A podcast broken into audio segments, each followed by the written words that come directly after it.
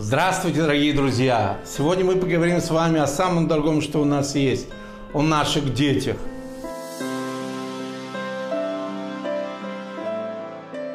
Несколько дней назад одна фотография еврейской мамы, у которой 12 детей, перед которой президент Америки преклоняет колено, облетела весь мир. Ее зовут Ривка Равиц. Она руководитель офиса президента Израиля. Она приехала на встречу вместе с президентом Израиля, и когда президент Америки услышал, что у нее 12 детей, он преклонил перед ней колено. Несколько лет назад на встрече с главным раввином России президент России попросил передать его жене благодарность за то, что в семье Равина Лазара 14 детей. 14. Мы все должны брать пример. 14 детей. Спасибо. Вашей жене поклонитесь и дай Бог здоровья и всего самого доброго. Что же приводит глав великих государств к тому, что они преклоняют свои колена перед людьми, у которых много детей? Каждый ребенок – это проект. Мы делаем очень много подсчетов до того, как мы решаем спустить в этот мир новую душу нашего ребенка.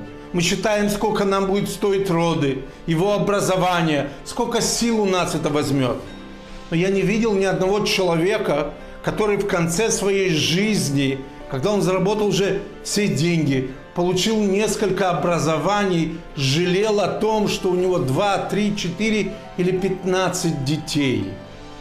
Каждый ребенок – это радость, даже если нам тяжело его воспитывать.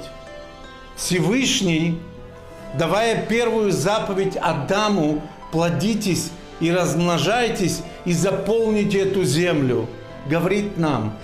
Именно в этой первой заповеди вы можете стать моим партнером в создании этого мира. Каждый ребенок – это отдельный мир.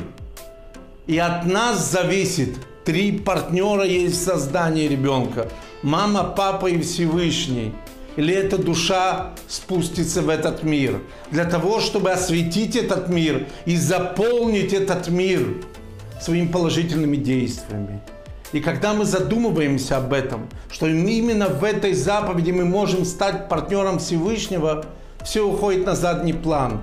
Все трудности, все слезы ночью, когда мы думаем о наших детях. Чем старше дети, тем больше слез – но это нам не мешает. Мы партнеры Всевышнего. От нас зависит, чтобы эта душа этого ребенка спустилась в этот мир. И Всевышний даст нам и силы, и благословения воспитать этого ребенка. Так давайте в следующий раз, когда нам надо будет задуматься, сколько детей мы хотим, мы будем помнить, что мы его партнеры. Тогда наши дома будут полны детского смеха, и перед этим великие мира сего преклоняют свои колена. Момент мудрости. Моменты, меняющие нашу жизнь. Ставьте лайк и подписывайтесь на наш канал –